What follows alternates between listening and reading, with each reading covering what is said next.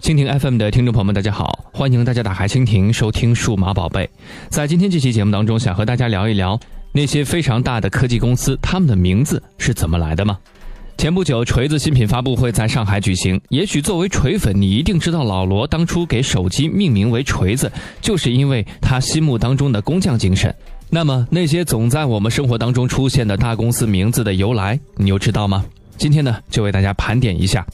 首先是华为。二零一六年，作为传统手机厂商，华为可以说在经历了漫长的销售寒冬后，不仅出现了销售的复苏，更是纵身一跃成为国产手机老大，表现非常不俗。而在被记者问到为什么给公司取名为华为的时候，任正非表示：“我们当初注册公司的时候呢，想不起名字来，看到墙上‘中华有为’标语响亮，就拿来当名字了，有极大的随意性。”再来看看阿里巴巴，作为中国最大的电商平台，阿里巴巴的名字不仅在中国是无人不晓，更是在世界上享有盛誉。谈到阿里巴巴名字的由来，据说马云有一次在美国的一家餐厅吃饭的时候，他突发奇想，找了餐厅的服务员，问他是否知道阿里巴巴这个名字。服务员回答说知道，并且还跟马云说阿里巴巴打开宝藏的咒语是芝麻开门。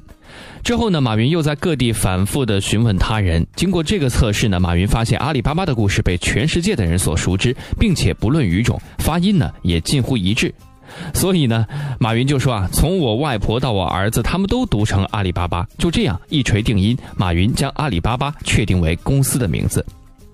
再来说说百度，作为中国最大的搜索引擎，百度曾经打过这样一句广告语：“知之为知之，不知百度之。”而“百度”两个字正源于中国宋朝词人辛弃疾的《青玉案·元夕》诗句：“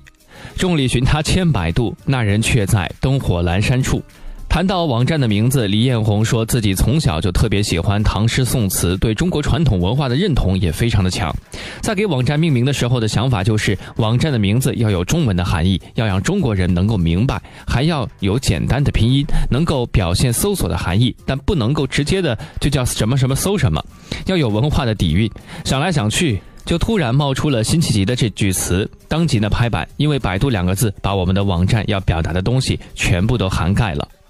腾讯作为四大门户网站之首，如今腾讯的发展可以说是顺风顺水。如今的这一切也与腾讯这个名字或多或少有一些关系。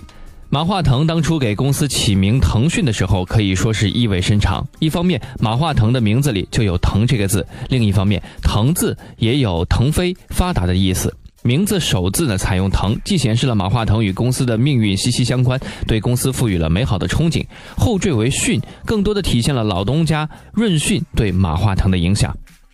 小米作为互联网手机。尽管实力无法与国内传统手机大厂商呢相抗衡，但近几年小米的表现相比其他互联网企业仍然是可圈可点。而在谈到小米当初的命名的时候，雷军表示，小米手机的名字由来由小米的 logo 是一个米形，其实呢也就是 Mobile Internet 缩写，代表小米是一家移动互联网公司。另外，小米的 logo 倒过来呢是一个心字，少一个点儿，意味着小米要让我们的用户省一点心。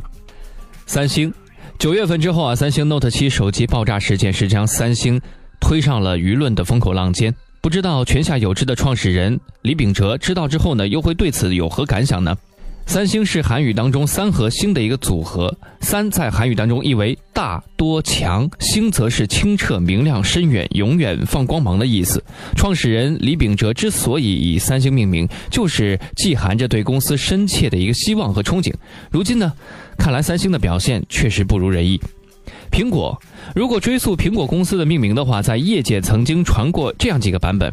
版本一，创业初期的乔布斯认为公司需要一个带有虚拟意味的名字来命名称呼，在诸如矩阵电子之类的提议被否决之后呢，公司暂时命为苹果电脑，前提条件是如果在截止日期前没有人能够提出更好的建议，这也将成为公司的正式命名。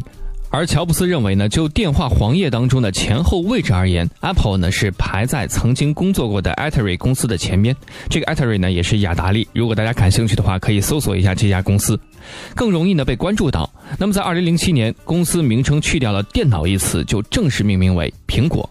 版本二啊，这或许是最官方的一种了。盛传乔布斯当年雄心勃勃，立志要把公司打造成为神级大牛，所以呢，一开始设计的标志就是牛顿拿着一个苹果。因为牛顿呢被苹果砸出了万有引力定律的传说已经家喻户晓，后来乔布斯觉得太复杂了，就把牛顿给删了，只留下了苹果。版本三，据说乔布斯是一个特别喜欢吃苹果的人，所以将公司的标志定为苹果。但是设计完成后，发现公司的 logo 远远看上去就像一个大屁股。为了不被外界嘲笑，乔布斯决定在苹果上咬一口，所以就有了今天的苹果公司。最后再来说一说诺基亚。